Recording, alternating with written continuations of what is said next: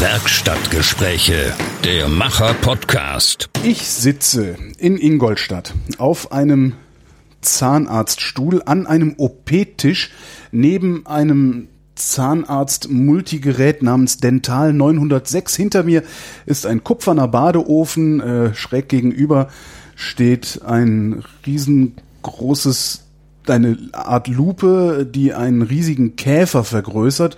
Und mir gegenüber sitzt Alexander Schlesier. Hallo Alexander. Hallo Holger. Was ist das alles hier? Meine Küche. Deine ja, danke fürs Gespräch. Tschüss. Sind wir durch jetzt? Sind ja? wir durch, ja, das Hervorragend. Ich bin hierher gekommen, um mit dir über, wie ich eben erst erfahren habe, dein Hobby zu reden. Also äh, du baust Dinge, die dem Steampunk zuzuordnen sind. Genau. Ich baue äh, Kunstobjekte und Requisite angelehnt an die Ästhetik des 19. Jahrhunderts. Also so in dem Stil eines äh, Jules Verne oder auch Ja. eines H.G. Wells. Ist das auch die äh, korrekte Definition von Steampunk dann? Ähm, ja, so ungefähr schon, weil Steampunk ist ein literarisches Genre. Also die Wurzeln liegen in der Literatur des 19. Jahrhunderts. In den Romanen, beispielsweise von H.G. Wells oder eines Jules Verne.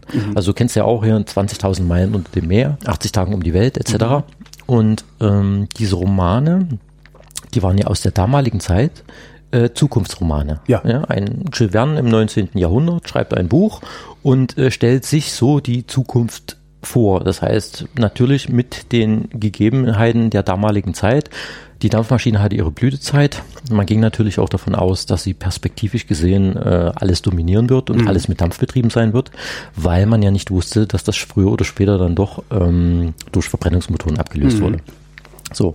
Und deshalb gibt es natürlich auch in den Romanen oder in diesen Zukunftsvisionen von Jules Verne äh, dampfbetriebene Luftschiffe, dampfbetriebene Gefährde und irgendwelche skurrilen Dinge, aber alles so ein bisschen in dieser Ästhetik und der Materialität, die es natürlich zu diesem Zeitpunkt auch gab. Ne? Also viel aus Kupfer, aus Messing, viele mechanische Dinge, die ineinander greifen. Auch noch grober Mechan- grob- als heute, ne? ja, grober ja, aber mit einer ganz eigenen Ästhetik. Also die haben ja schon sehr, sehr viel Wert auf eine gewisse ähm, Qualität auch in der Optik gelegt. Ich meine, wenn du dir mal zum Beispiel so ein, so ein, so ein, ein sehr verschnörkeltes Jugendstil äh, Gussgestell einer Nähmaschine anschaust, Ja. was total verziert ist etc. Heute ist Diese es einfach genau, ne, genau. heute ist es einfach ein gerades Ding. Das Ja. steht halt dort. So früher hat man da halt schon sehr viel Wert drauf gelegt und äh, man ging ja auch anders mit diesen Sachen um.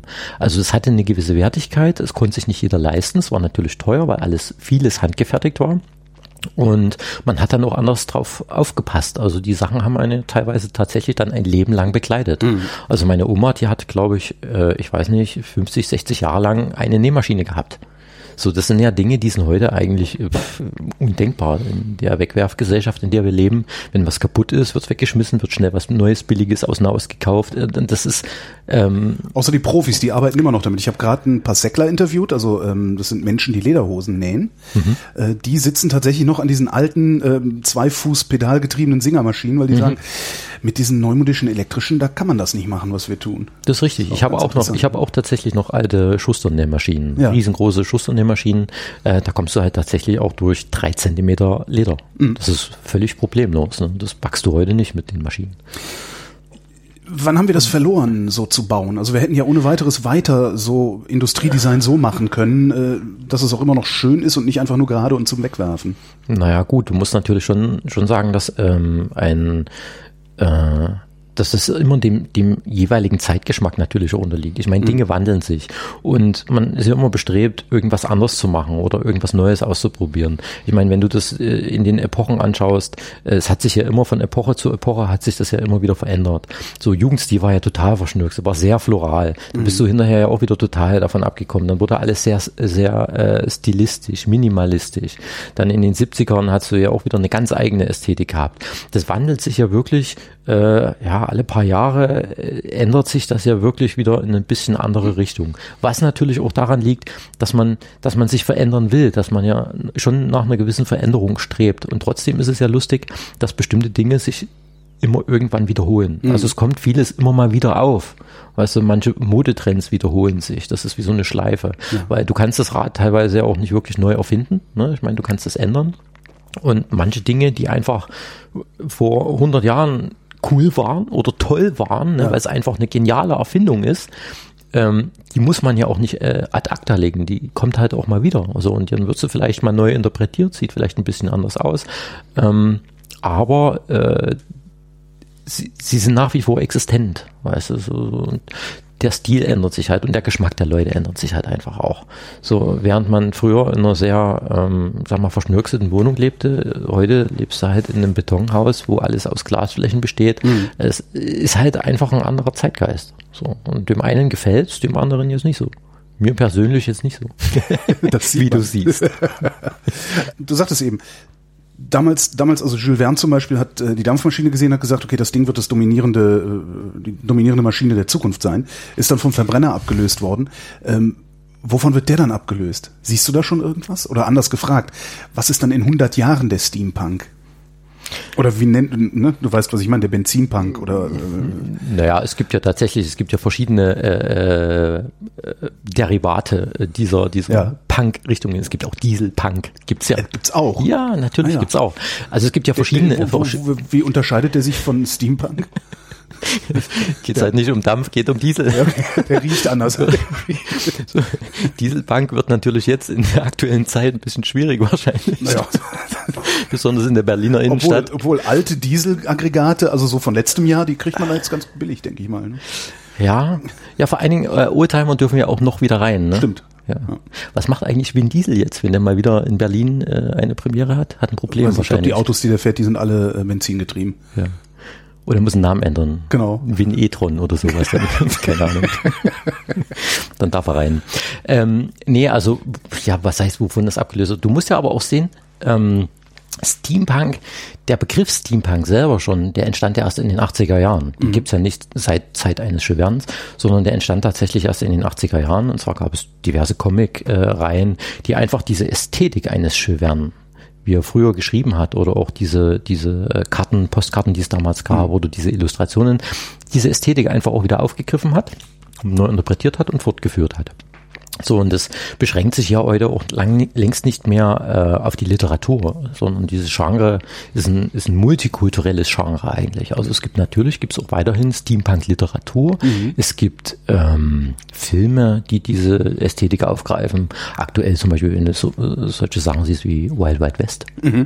Hat ganz klassische Steampunk-Elemente drin. Oder auch Hellboy Ja. zum Beispiel hat Steampunk-Elemente mit dieser goldenen Armee und diesen ganzen mechanischen Dingen, die da drin stattfinden. Das ist eindeutig Steampunk. Selbst die Cybermen bei Doctor Who, ja. Ja, auch Steampunk. Also es gibt sehr viele, ähm, ja, äh, du kannst, oder Computerspiele. Ne? Du hast zum Beispiel Bioshock oder diese, diese Computerspiele, die es gibt, die einfach, du kannst natürlich mit den, mit den, mit diesen Stilmitteln relativ einfach eine sehr dichte Fantasy-Atmosphäre schaffen, Ja. die sofort irgendwie surreal ist, weil sie völlig artfremd ist zu dem, was dich heute im Alltag umgibt.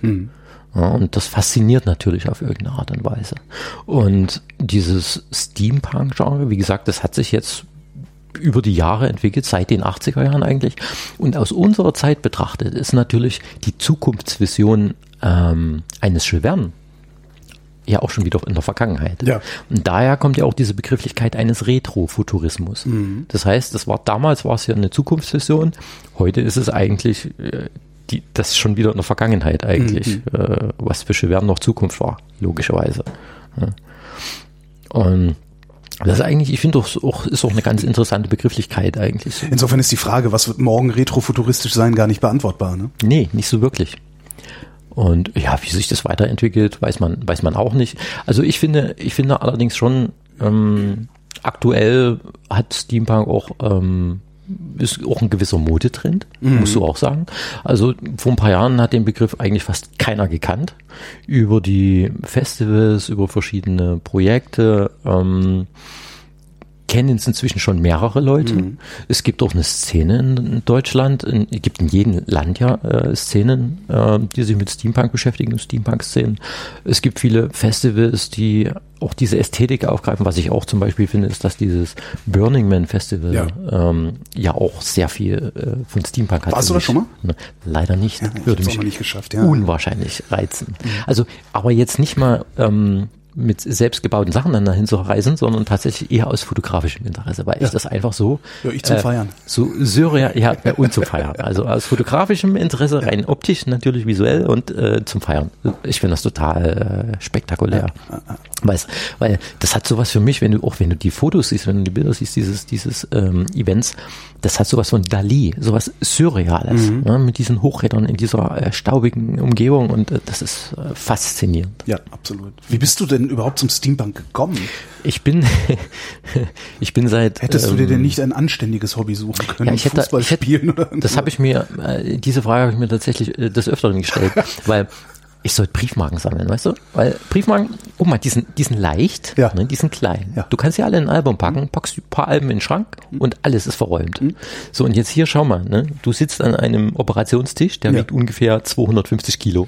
So, und jetzt Die Tischplatte ist aber nicht original, ne? Weil da sammeln sich ja dann auch die Bakterien. Nein, die Holzplatte ist sicherlich nicht, nicht original. Aber ähm, jetzt, wenn du versuchst, den zu bewegen, funktioniert nicht. Ne? Ja. So, das heißt, äh, ich könnte eigentlich gar nicht in einer Dachgeschosswohnung wohnen. Das würde nicht funktionieren. Ich würde die Sachen da gar nicht Bist du schon mal umgezogen mit dem ganzen? Äh, ähm, ich bin schon umgezogen. Ich habe natürlich auch, ja, aber das ist natürlich auch trotzdem jetzt hier ja wieder gewachsen. Also das ist nicht mehr der Bestand, den ich jetzt vielleicht noch vor fünf Jahren hatte, als ich einzog. Ähm, es ist, es ist ein stetiger äh, Wandel auch in Ja. Dingen, ein Kommen und Gehen von Sachen. Manches wird wieder verkauft, manches wird ähm, vermietet, manches ist gerade woanders und ähm, ja, das wechselt natürlich auch immer ein bisschen.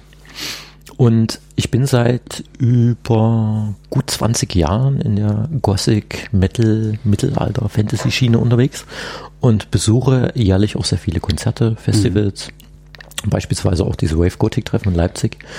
Und ich glaube, das war sogar eigentlich das, das, das äh, Wave Gothic Treffen, als ich auch das erste Mal eigentlich mit diesem Steampunk-Thema in Berührung kam. Ähm, und zwar als ich vor, ja, ich mache das ja noch gar nicht so lange, also seit sechs, sieben Jahren habe ich angefangen damit. Und äh, habe dann das erste Mal auf dem Festival Leute gesehen, die halt so kleine mechanische Accessoires an ihren Kleidungen und Kostümen hatten. Und ich fand das spannend und ich habe mich dann nach dem Festival eigentlich äh, da auch erstmal erkundigt, habe mich belesen, habe gegoogelt, was es da so gibt an Bildern zu diesem Thema. Ich kannte den Begriff bis dato auch tatsächlich überhaupt nicht. Und, und ja, ich fand das geil und ich habe dann mir die Bilder angeschaut, fand, oh, fand das toll und ähm, wollte mir dann gern selbst ein Kostüm bauen. Das war eigentlich auch so die erste Ein Kostüm bauen. Andere ja. sagen nähen. ja, ja. Sehr schön. Wobei, ja, aber es ist, ist ja schon so, dass diese, diese Kostümbaumarkt, diese, diese ja. Steampunk Kostümbaumarkt, Ja. genau. Ähm, dass diese Steampunk-Sachen schon, das hat mehr mit Bauen als mit Nähen zu tun. Ja, klar. Du hast viele Dinge, die genäht sind, natürlich. Ich nähe auch mein Leder mit den alten Maschinen beispielsweise oder irgendwelche Stoffe zusammen, aber dann auch eher grob, also bewusst auch grob. Mir geht es jetzt nicht um eine perfekte, saubere Naht dabei, sondern mir geht es äh, um einen einerseits funktionellen Aspekt natürlich, dass die Dinge dann halten zusammen, aber auch um einen optischen und dann müssen natürlich auch die Nähte zu den Teilen passen. Und das heißt, wenn ich jetzt Leder nähe, dann habe ich, bohre ich da auch teilweise Löcher vor und nähe das einfach mit so einem Stahldraht, mit so einem alten Blumendraht durch oder sowas. Äh, weil einfach diese Grobheit dieser Nähte äh, dann auch wieder eine ganz eigene Ästhetik haben. Ja, und ähm, dann habe ich angefangen, mir ein Kostüm zu bauen und ähm, so mit einer Armschiene gebastelt und Schuhe gebaut und einen Rückenträger und einen Hut. Rückenträger. Ja, so ein Teil, was du auf dem Rücken hinten drauf Achso, packst. und Ne? Gestell. Ein Gestell, eine Art Tragegestell mit äh, mechanischen Accessoires, die sich dann halt auch noch bewegt haben und was gemacht haben. Was haben die gemacht? Sich einfach nur gedreht und gewackelt? Oder Nein, ich hatte da hinten einen Gasbrenner drin gehabt. Also Ah.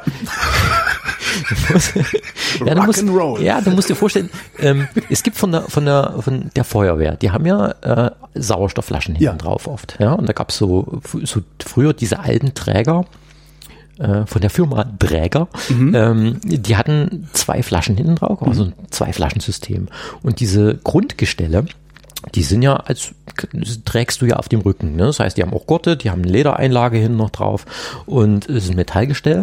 Und ich habe mir halt solche Gestelle organisiert und habe die umgebaut und habe halt dann da hinten, da wo ursprünglich die zwei Flaschen drin waren, die Sauerstoffflaschen, habe ich halt dann Gasbrenner reingebaut. Und zwar wie so, äh, wie Petroleumlampen, musst du dir vorstellen. Ach so, wirklich. also jetzt nicht so, wo, wo dann so eine Flamme raus, okay. Nein, aber ich habe lustige Sachen drüben, wo eine Flamme rauskommt, Okay. kann ich dir auch noch zeigen.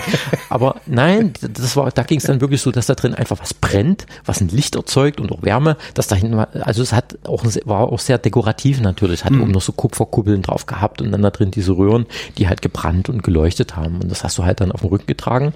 Das so als ein bisschen Genau, so ein bisschen als, äh, aber auch als was, was Symbolisches für so eine Energieeinheit, weißt du, die dann wieder irgendwo dich oder vielleicht deine mechanischen Accessoires, die du dran hast, betreibt. Ja, verstehe. Ja. So, und ich habe dieses Kostüm gebaut. Eigentlich auch tatsächlich nur für dieses nächste äh, Festival da so und äh, habe hab das dann da auch getragen und ähm, hatte da echt Spaß dran. Also natürlich primär auch an, am Bauen. Jetzt, äh, das Tragen war zwar auch ganz nett, aber mir ging es da schon wirklich um das Bauen selber und ich fand das total Klingt jetzt ein bisschen, als würdest du so auch so wie Modellflieger. Die machen das ja auch nur fürs Basteln und das Fliegen ist dann so zweitrangig. Jein. Also es geht schon darum natürlich auch, ähm, dass man sich Erfolgserlebnisse schafft und ähm, ähm, ich dann mich über die Sachen, die ich baue oder gebaut habe, die dann vor mir sind, dass ich mich auch drüber freuen kann. Ne, das ist ja auch so ein, so, ein, so ein Nutzen, den ich dann davon habe, dass ich einfach was habe, wo ich sage, okay, ähm, ich freue mich, dass das so geworden ist, wie ich mir das vorgestellt habe. Oder ähm, also ich freue mich über den Prozess natürlich, was einfach Spaß macht, was zu schaffen, was produktiv zu sein, was mit den Händen zu, zu bauen. Und natürlich auch über das Ergebnis, wenn es einfach ähm, für mich dann stimmig ist. Ich sage, okay, das ist so, wie ich mir es vorgestellt habe, es entspricht meinen ästhetischen Vorstellungen, es funktioniert, wenn ich mir irgendeinen Mechanismus überlegt habe. Und dann freue ich mich darüber. Also ich habe da tatsächlich Freude an dem Objekt und darum geht's mir ja schon. So, und mir geht's jetzt nicht, aber beispielsweise nicht darum, ähm, mit einem Kostüm jetzt über ein Festival zu rennen, um dort ähm, äh, von allen möglichen Leuten, äh, die das dann toll finden, fotografiert zu werden Ja. oder sowas. Kann ja, also mir geht's nicht um das Sh- Showlaufen damit, weißt Ja. du, sondern mir geht's wirklich tatsächlich um dieses Objekt, was entsteht. Oder in dem Falle halt um ein Outfit oder ein Kostüm. Und das hat jetzt für mich auch gar nicht sowas mit einem, mit interessanterweise gar nicht äh, was mit einer Verkleidung zu tun. Ähm, Weißt du, es gibt ja zum Beispiel auch ähm, Rollenspieler. So, wenn ich, ähm, dann schlüpfe ich an eine Rolle. Das heißt, ich, ich äh, habe ja eine andere Identität, die ich mir quasi schaffe. Ne?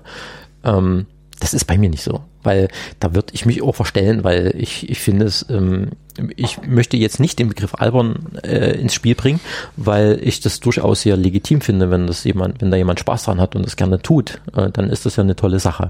Ich kann mich damit nie ident- identifizieren, weil ähm, ich mich selbst dabei nicht ernst nehmen kann und mich jetzt auch nicht so sehe. Also ich sehe mich jetzt nicht als äh, eine bestimmte Steampunk-Figur Der oder als äh, ja, funktioniert nicht. Ne?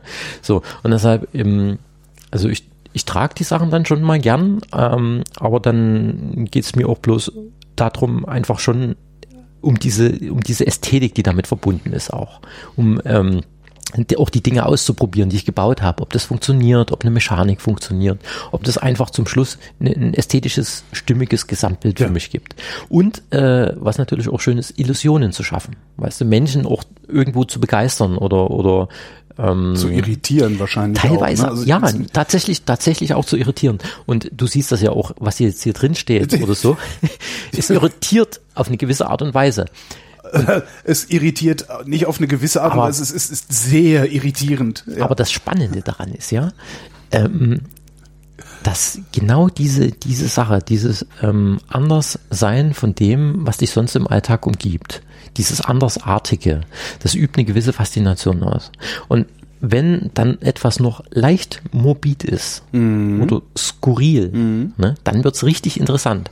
Man muss halt bloß aufpassen, dass äh, eine gewisse Grenze nicht überschritten wird. Ne? Wo würdest du also, die ziehen? Ähm, Also wenn wir jetzt in deine Küche gucken, also der Dental 906, der dürfte so aus den 60er Jahren wahrscheinlich sein. das ist richtig. Wie nennt Also- man das, was das ist? Das ist eine Dentaleinheit. eine Dentaleinheit. Eine Dentaleinheit. Das sind Säulen, die jetzt, also Behandlungssäulen, die bei einem Zahnarzt jetzt im Behandlungsraum standen. Ist ja, gibt's ja heute auch noch in Und modern, wo die, Bohrer gibt's dran angeschlossen heute auch noch sind. in Genau. modern. Die sahen natürlich ähm, früher, finde ich jetzt, äh, deutlich interessanter und Ja. martialischer natürlich auch aus, äh, weil die auch so viele Ausleger dran haben. Und selbst wenn du dir diesen Bohrer anschaust, der ist ja noch mit einem Seilzugsystem betrieben, wo du dir gar nicht vor, wo du dir gar nicht vorstellen magst, äh, Wie so einem, langsam der gelaufen mit, ist. Wie, wie unregelmäßig der Oh vor allen Dingen gelaufen ja. ist. Also wo du dir gar nicht vorstellen magst, mit so etwas behandelt zu werden. Stimmt. Ja? So, und ähm, es ist in diesem Falle, wenn du dir sowas zum Beispiel anschaust, ist das eine Konfrontation mit deinen Ja. eigenen Ängsten auch auf eine gewisse Art und Weise. Jetzt ja, wenn du es mir nicht gesagt hättest, hätte ich es nicht gemerkt. Aber ja. Ne? Und es ist, ist, ist schon was, wo du sagst, oh, das ist ja schon irgendwie strange. Das ist ja abgefahren. Das ist ja, ähm, es hat, ähm, es wirkt, einerseits wirkt's böse, Ja. aber andererseits fasziniert's auch durch diese Ästhetik, mit der dieses Objekt geschaffen wurde.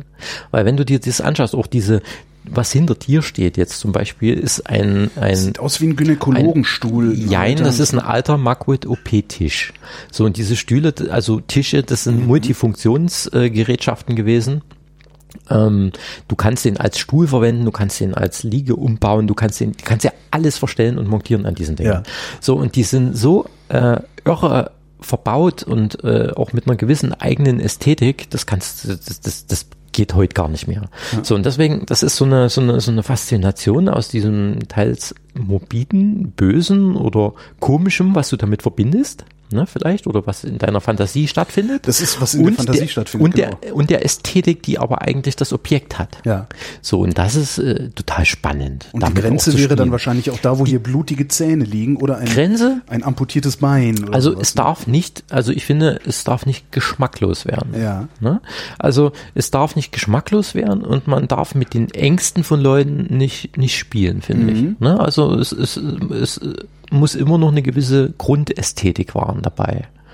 Und ähm, Hattest du es schon mal, dass jemand bei dir in der Küche war und gefragt hat, ob du auch einen richtigen Stuhl für ihn hättest, weil er nicht auf dem Zahnarztstuhl sitzen kann? Das nicht, okay. interessanterweise nicht. Es ist übrigens der bequemste Küchenstuhl, auf dem ich je gesessen habe, stelle ich die ganze Zeit fest. Mensch, Ja, weil du, schön. weil du aber auch tatsächlich ja auch noch alles verstellen kannst. Ne? Du kannst ihn dir einmal, du tust ihn für dich einrichten und dann äh, funktioniert der. Ne? Und er ist flexibel. Du kannst ihn auch immer wieder drehen, umbasteln und so weiter. Und jedes Objekt ne, ist erstmal ja nur ein Objekt. So, das heißt, diese Dentaleinheit ist ein Objekt. So, und alles, was, was äh, das Böse macht ne, oder äh, morbid macht, findet ja nur in deinem Kopf statt. Weil das ist ja, sind ja nur Assoziationen, die du hast, vielleicht aufgrund deiner Erinnerungen, deiner Kindheit, deiner Vor allem ist das Objekt ja Ängste. auch, das Objekt ist ja auch seiner, von, von seiner Funktion entkoppelt. Weil wir ja, sitzen hier in der natürlich. Küche, trinken ja, Kaffee natürlich. und quatschen Ja, miteinander. natürlich. Völlig. Ne? Das hat ja mit der eigenen, äh, mit der urs ursprünglichen Funktionalität nichts mehr zu tun. Ja. Funktioniert noch alles. Also ich habe ja alles zerlegt, komplett bis auf die letzte Schraube. Ja. Ne? Alles natürlich gereinigt, sauber gemacht, neu aufbereitet, neue Elektrik reingebaut in die Säule. Das ist, funktioniert das Licht Das heißt, du könntest mir auch jetzt kurz den Zahn. Ja, ich habe schon kurzzeitig mal drüber nachgedacht, mir ein äh, zweites Standbein mit Wurzelbehandlungen aufzubauen. Und weil du ein OP-Tisch hast, dann kannst du dann auch gleich direkt noch Blind, Blinddarme, der Därme da. Ja, ich würde noch, ich, äh, ich könnte dir eine kostenlose Vorsorgeobduktion anbieten. ist auch nicht schlecht. Also ich würde dann kurz mal, kurz mal, wenn du dein Wasser geleert hast, hinter, hinter dir ist noch so eine Lachgaseinheit. Das ist gut. Lachgas ist immer gut. Und ja, das ist so ein altes Lachgassystem, so ein, so ein Narkosegerät. Und ja, dann, wie gesagt, also wenn du, aber nee, du wolltest noch nach Passau Ich muss morgen, nachher oder? noch nach Passau, ja. Ah ja, na Das, gut, dann, dann ja, wird schwierig. Aber auf Lachgas nach Passau kann jetzt auch nicht schaden. Also das, Wo holst du solche Sachen her? Also ein Dental 906, äh, Das ist sogar ein wie war das? Ostkrieg. Dentaleinheit? Nee. Ja, ja, Doch, Dentaleinheit. Dentaleinheit. Ähm, es ist ja, es ist ja schon so, die Sachen sind natürlich umso interessanter, je seltener sie sind. Ja. Ne? Also wenn du das jetzt hier um jeder, in, in jeder Straßenecke irgendwo findest, auf jedem Markt, ähm, dann verliert es auch an Interesse. Dann ist es nicht so reizvoll. Mhm. Ähm, je seltener was ist oder auch je älter was ist, desto faszinierender ist es irgendwo für mich auch. Klar. Und ähm, ich habe eigentlich, äh, ich gehe immer mit einem, sagen wir mal, offenen Auge durchs Leben und ich bin generell auf vielen Flohmärkten unterwegs. Ich gucke auch bei Anzeigen. dieses irgendwo. Riesending stand auf einem Floh. Nein, das Okay. stand jetzt natürlich, nein, das stand jetzt nicht auf einem Flohmarkt. Das stammt, ähm, lustig sind auch immer die ganzen Geschichten, die da drum entstehen. Ja, klar. Weil es ist wie wenn du bei Kleinanzeigen zum Beispiel, ne, Sachen, Objekte äh, suchst, findest du irgendwas fährst dann dahin, holst das ab und lernst äh, lustige Leute kennen. Ja, ne? und? So. Und je skurriler die Sachen sind, desto lustiger sind die Leute meistens. Und die ne? Geschichten dahinter, Und die klar. Geschichten, die Ja. dahinter stehen. Ne? Und ich habe tatsächlich einige von diesen Dentalsachen ähm, habe ich in, aus einem alten Schlachthof abgeholt in Nürnberg. Er lacht, weil er meinen Gesichtsausdruck gesehen hat. Äh, ja.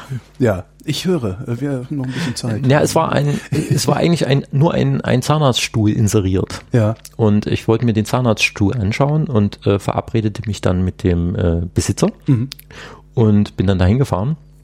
Und das war tatsächlich, ich habe noch jemanden mitgenommen, weil der Zahnarztstuhl in der Regel sehr schwer ist, also du kannst ihn alleine schlecht transportieren. Okay, was also wiegt so ein 100, Ding? 150 Kilo circa. Oh, okay. Du kannst ihn zerlegen natürlich in drei Teile, die sind dann auch alleine händelbar, das wusste ich aber erst dann hinterher.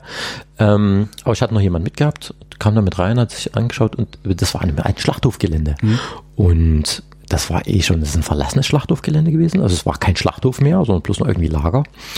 Und dann sind wir da so rein, der, der Typ, von dem wir den geholt haben, auch, das, das war eh schon total lustig, ähm, weil der war auch schon etwas speziell. Und dann ähm, sind wir ihm gefolgt in den Schlachthof. Und dann war das wirklich so, wie du dir das in so einem Horrorfilm vorstellst. So mit diesen ähm, Kunststoff äh, milchigen Vorhängen, Ja. dort so Streifenvorhängen, die du so beiseite schiebst. Es roch auch tatsächlich noch nach Schlachthof, diese ganzen alten Fliesen, die so an der Wand waren. Das Licht natürlich flackerte, diese Natürlich. Leuchterfröhren, ne, wie im Film. Kling, kling, so unglaublich. Und dann gehst du oben noch so einen Gang, einen Gang entlang. Ach so, mit einem Fahrstuhl muss natürlich noch fahren. Der äh, So ein vergitterter ein, Korb? Nee, So? nicht ein vergitterter. Korb, aber Okay. komplett Stahl. Ein kompletter Stahlkasten. Auch, Klein. auch schlimm. Sehr schlimm. Mit merkwürdigen Geräuschen, wo du gedacht hast, du kommst hier nie Ja, wieder das ist raus. wo, das ist wo äh, Und- Blofeld dann die Hitze auf. Ja, ja. ja. Und der Kollege, der noch mit war, der hat dann, der, also der hat dann schon sehr äh, skeptisch geschaut und hat gesagt, ich weiß nicht, ob das hier so eine gute Idee ist, meine Herren. und So. Wir sind dann hochgefahren mit dem Fahrstuhl in die obere Etage und da ging es dann einen langen Gang entlang. Dunkel, weil dort kein Licht ging. Ne, Man hat dann bloß am Ende des Korridors ein kleines Licht gesehen. Und dann standen da tatsächlich links und rechts verhüllte Schaufensterpuppen noch so Ja. nach hinten drin. Und äh, das war schon eine ganz eigene Atmosphäre. Und dann, äh, als wir den hinteren Raum erreichten, war da halt nicht nur der Zahnarztstuhl, sondern auch noch andere medizinische Objekte, inklusive dieser Dentaleinheit und auch ähm, noch bei anderen Schränken. Und die waren halt tatsächlich schon sehr alt. Ne? Also das war jetzt kein, kein neues Zeug oder so, sondern äh, wirklich alte Sachen.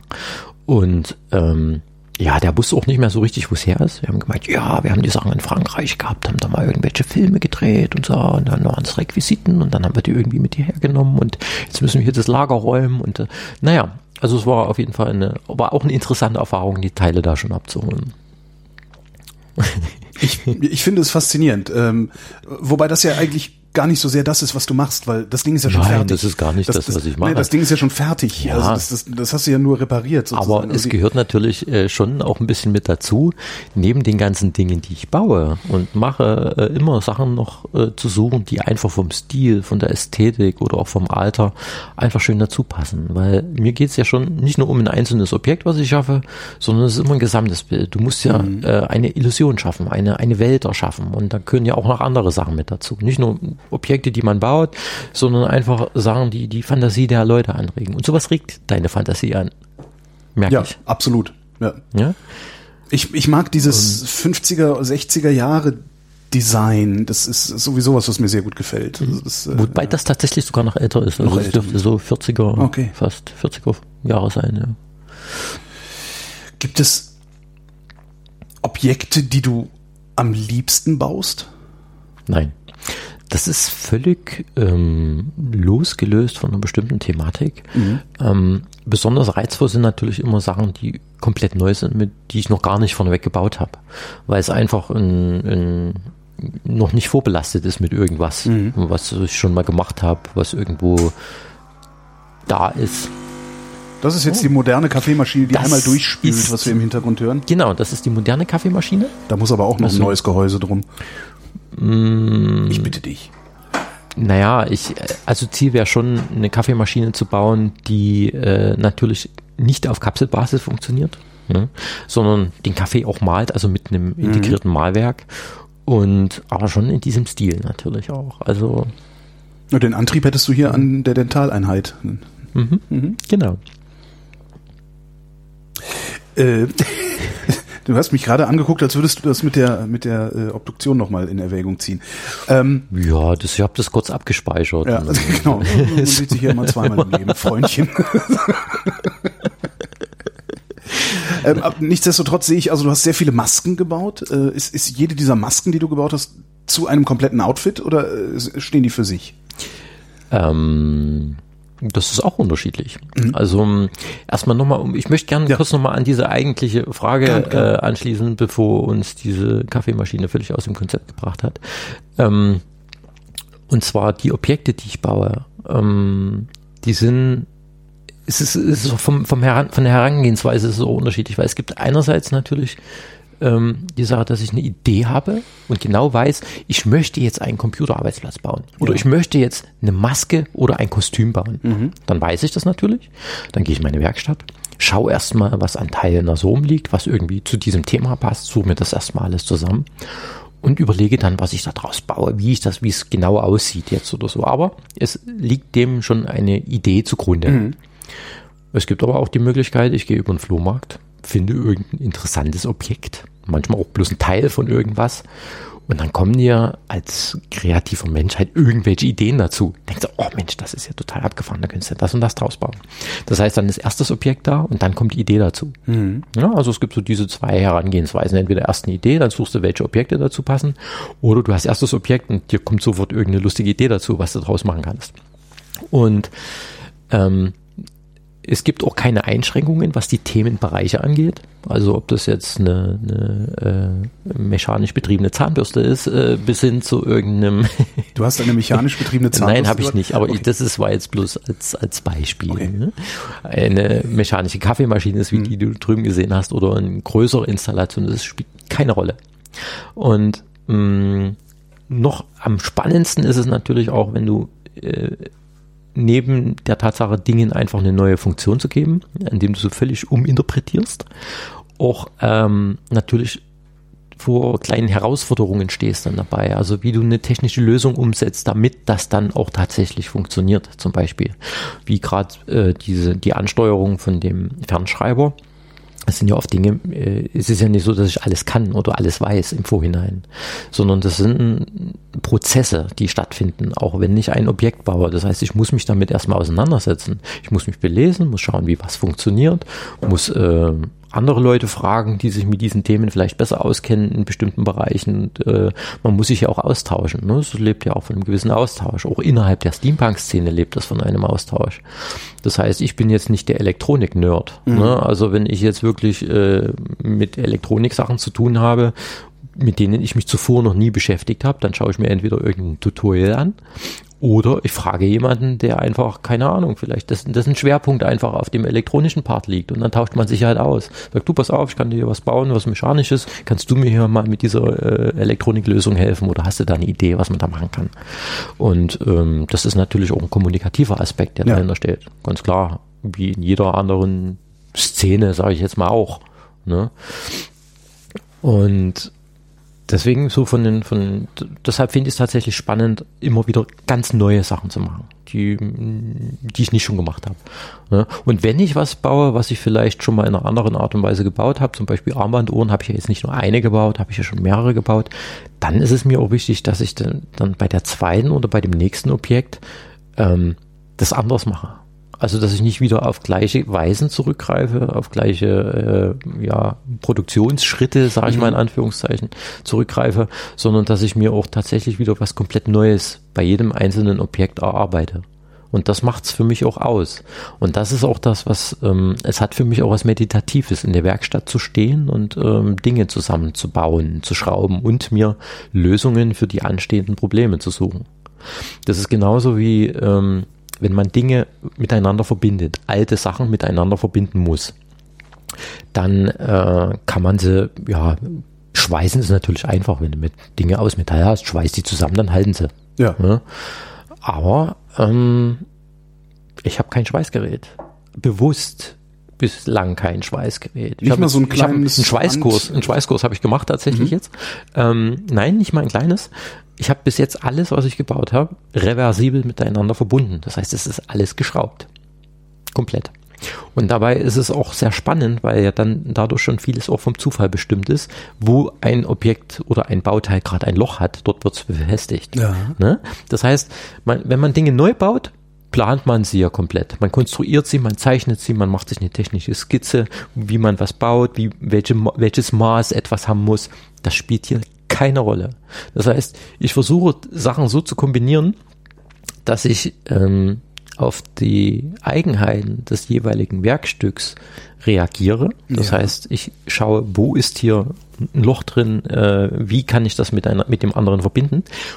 Und es muss aber trotzdem so zusammen funktionieren, dass es zum Schluss ein ästhetisches Ganzes gibt und nicht aussieht, als hätte ich jetzt irgendwo ein Zahnrad drauf geklebt oder irgendwo Dinge einfach miteinander zusammengeschraubt, die eigentlich gar nicht zusammenpassen. Und das ist mir total wichtig, dass halt so eine, so eine Grundästhetik da ist, wo du dir das Objekt zum Schluss anschaust und denkst, das muss so sein. Das gehört so. Und erst auf den zweiten Blick siehst, das besteht ja aus Sachen, die eigentlich äh, völlig artfremd sind oder damit vielleicht gar nichts zu tun haben. Wo du Schrauben sagst, ist, ist das wenigstens was, wo du moderne, also rennst, gehst du für Schrauben in den Hornbach und holst dir Schrauben oder versuchst du auch da die, die alten Sachen, die verrosteten Sachen äh, auf dem Flohmarkt aus der, aus der Kiste zu sammeln? Natürlich. Also ich gehe ta ich gehe tatsächlich sehr oft in den Baumarkt. Äh, ich bin Stammkunde im Baumarkt. Aber jetzt weniger für solche Sachen, das sind dann Notlösungen. Wenn ich sage, ich brauche tatsächlich Schrauben Ja. aus dem Baumarkt, dann ist es eine Notlösung. Oder es ist an der Stelle, wo ich sage, da spielt es keine Rolle, weil das ist, ist völlig irgendwo innen drin in der Technik, die äh, für, die, für Muss das nur gesamte Objekt jetzt keine Rolle spielt. Mm. Oder Grundmaterialien, das heißt, ich hole mal ein, ein Metall, ich hole ein Stück Holz, ich hole äh, Kleber, ich hole Werkzeug natürlich in erster Klar. Linie auch, ähm, was ich brauche. Aber so diese, diese Materialien versuche ich auch, die Verbindungselemente, das heißt tatsächlich die Schrauben. Ich habe, ich horte dann natürlich auch alte Schrauben. Ich zerlege alte Maschinen, wenn ich alte Bauteile finde oder auch so, zum Beispiel, ich habe defekte Schreibmaschinen ne, oder so. Dann wär, andere Leute schmeißen die natürlich weg. Ich meine, eine defekte alte Schreibmaschine, wo schon die Hälfte fehlt, braucht man in der Regel nicht. Stellt man sich jetzt nicht unbedingt aufs Buffet. Ähm, ich zerlege die halt komplett und äh, hebe die ganzen Teile allerdings auf. Also die ganzen kleinen Schrauben sammle ich, heb die auf, weil du kannst jetzt nicht ein, ein, ein, ein schickes Retro-Objekt bauen, wie jetzt diesen Computer da drüben. Du hast ja dann nagelneue Spacksschrauben. Und dann schraubst du dort eine Spacksschraube Das rein. geht nicht, nee, das, das- geht das nicht. geht nicht. Da stellen sich mir die Nackenhaare Ja. ab. Wenn ich sowas sehe schon, das ist, es widerstrebt mir halt völlig. Es geht nicht. Kannst nicht machen. Ja? Oder selbst auch bei den Ohren jetzt hier oder so, das muss dann halt schon auch ein Messing sein. Das muss ein Mhm. altes Messing sein. Je älter und authentischer das ist, desto besser funktioniert auch das gesamte Objekt einfach optisch. Das ist, äh, ne, das, manches funktioniert halt einfach sonst nicht zusammen. Oder genauso Plastik. Ich verwende kein Plastik. Ich habe eigentlich Gibt's ja auch erst seit den 60ern. bei keinem meiner Objekte irgendwo tatsächlich Plastik im Einsatz. Nicht mal Bakelit? Bakelit, ja. Bakelit schon. Bakelit schon.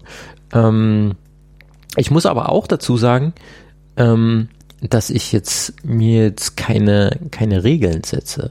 Ne?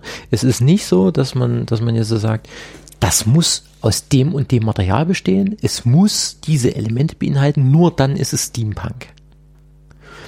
Wobei es mir auch tatsächlich völlig egal ist, ob das Steampunk ist oder nicht, weil vieles, was ich baue, geht einfach in diese Steampunk-Richtung. Ist für mich Steampunk. Ob das jetzt für jemand anderen Steampunk ist, mag sei es mal Also alles, was ich bisher so von Steampunk äh, äh, kenne, das sieht alles nach Steampunk aus. Ja, das sieht schon nach Steampunk aus. Aber du kannst zum Beispiel, könntest du auch Haarspalterei betreiben und sagen, okay, viele von den Kostümen, nehmen wir mal das jetzt hier zum Beispiel, was du jetzt hier auf dem Bild siehst. Ähm, das ist ja, das ist ja äh, postapokalyptisch. Das ist ja, das hat mit Steampunk ja nichts zu tun. Das ist äh, Wasteland Warrior, das ist Ja. Mad Max, das ist irgendwas, was in diese Richtung geht. Ja, kann sein. Es Das ist gibt mir- tatsächlich eine reine Lehre. das ist mir scheißegal. Nee, es gibt keine Lehre. Okay. Nee, es gibt keine Lehre. Aber es gibt natürlich schon, ähm, genauso so viele Leute verbinden auch mit dem Steampunk-Thema einfach vom Stil her eher was ähm, was Feineres, weißt du, was so ein bisschen so leicht aristokratisch angehaucht Mhm. ist, ne? Mit sehr schicker Kleidung, mit ähm, schicken Lederschuhen und kleinen Accessoires irgendwo dran, so die feinen Herrschaften des ausgehenden 19. Jahrhunderts beispielsweise, ne? So, aber ähm, das ist halt immer eine Geschmackssache. So und äh, pff, ja, funktioniert natürlich. Ähm, für mich muss es für mich funktionieren. Das heißt, ähm, ob das jetzt Steampunk ist, ob das postapokalyptisch ist, Dieselpunk oder weiß der, Google, ist mir völlig Wurst, weil das Objekt, ich muss es geil finden und wenn ich es cool finde, dann funktioniert es für mich. Und dann habe ich Spaß dran.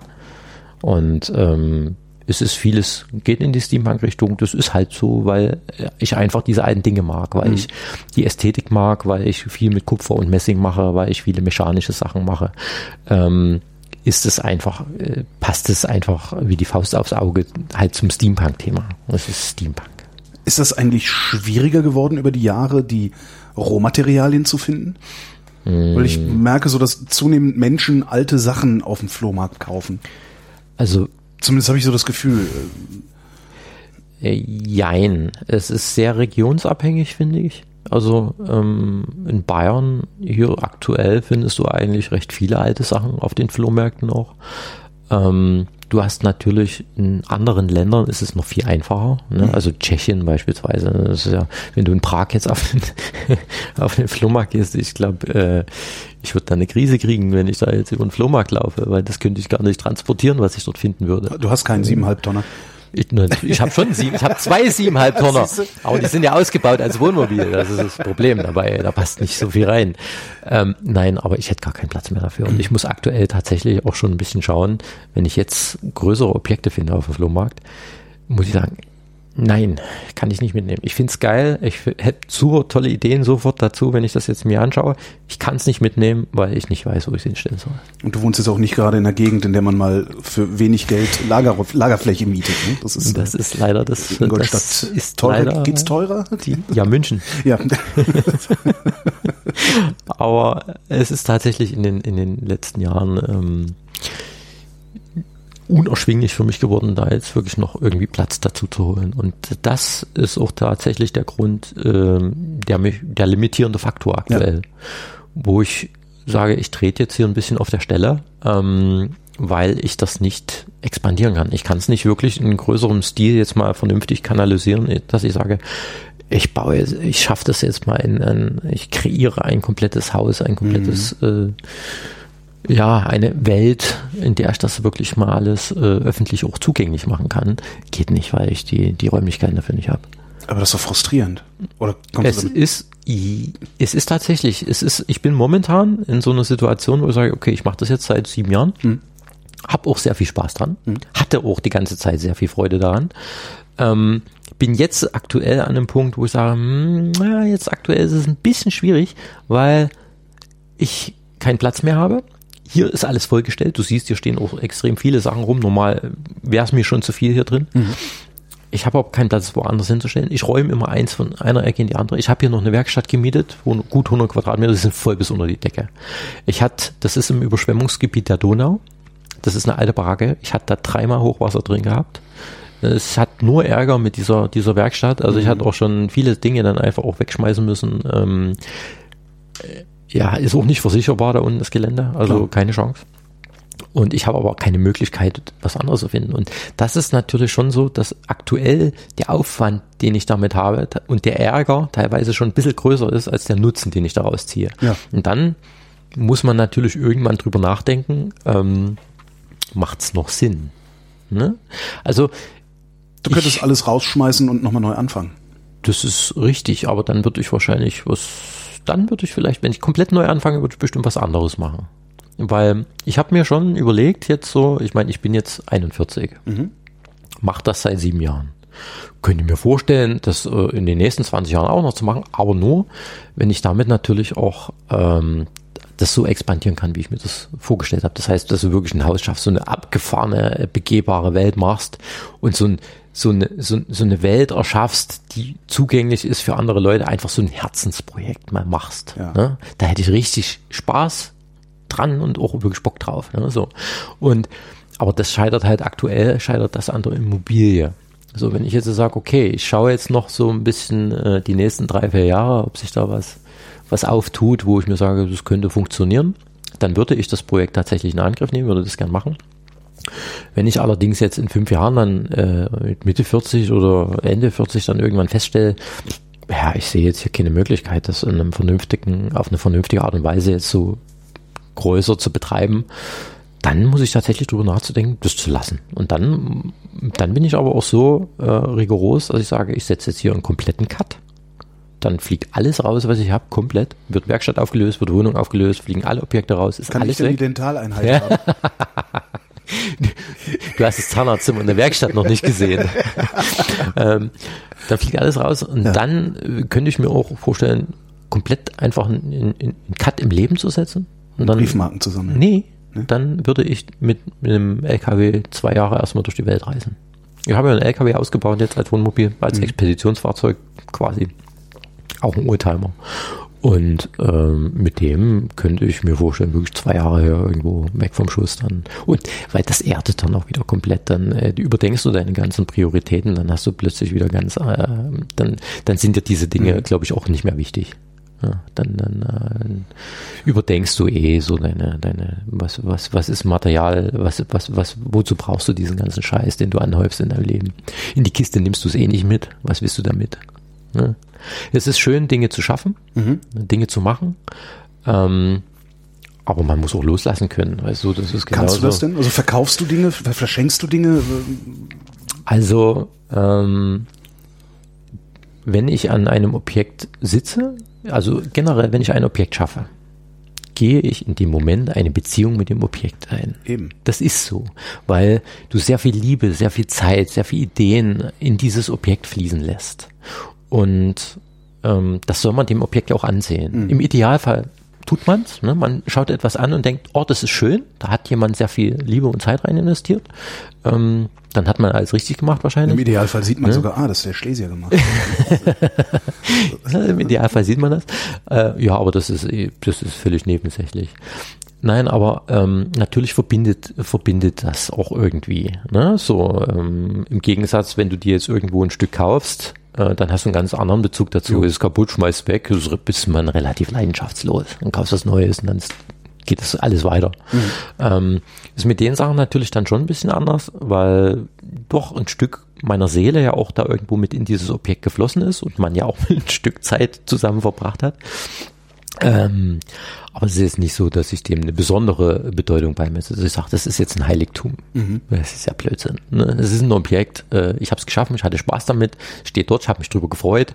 Es steht jetzt schon zwei Jahre. Ah, es kann auch weg. Ne? Aber ich muss auch sagen, dass es dann, dass ich es schon schön fände, wenn es dann auch jemand bekommt, der es einfach äh, auf eine gewisse Art und Weise wertschätzt, der es mag.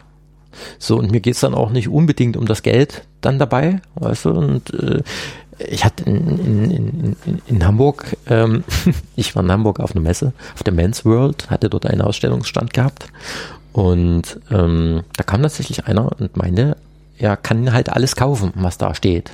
Ja, und äh, ich meine, ich war gar nicht, das war jetzt kein Gemischte- Verkaufsstand. Ne? Gemischte Tüte, bitte. Ja, bitte einmal, einmal für äh, 2000 Euro zum Mitnehmen, bitte. To go. Ähm, und äh, dann, dann ist irgendwo so, ein, ähm, also dann, dann, das passt nicht, weißt du, so, so, das funktioniert nicht. Ja? Und beispielsweise die Nixie-Uhren, die, die ich drüben, die du drüben gesehen hast. Nixie-Uhren müssen wir kurz erklären. Diese Röhren ist eine, ist eine Röhrenuhr. Also es gab ja früher die Anzeigeröhren, die Nixie-Röhren, die in äh, Maschinen und Anzeigegeräten verbaut waren, noch die Vorläufer von den LED- und LCD-Anzeigen. Und das waren Glasröhren, also so wie diese Radioröhren, Ja. die du hinten in den Radios oder Fernsehern drin hast. Bloß in diesen Röhren, die sind gefüllt mit einem Neongas, sind zehn hauchdünne Drähte für jede darstellbare Ziffer von 0 bis 9 ein Draht.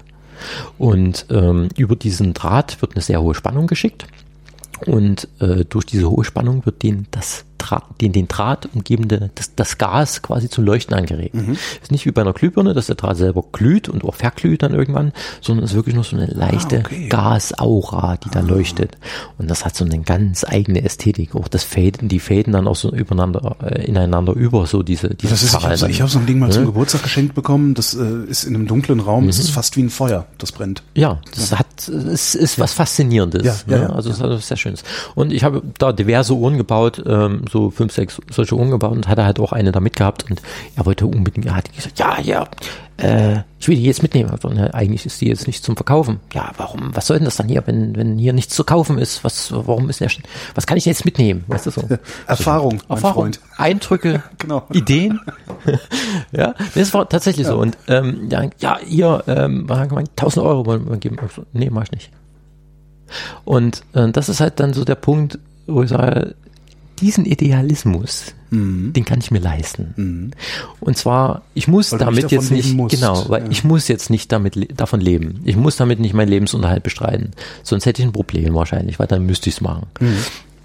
sondern es ist tatsächlich Hobby. Ich meine, ich habe einen Fulltime-Job, den ich betreibe, mit dem ich meinen Lebensunterhalt verdiene, meine Brötchen finanziere und natürlich auch mein Hobby. Ja?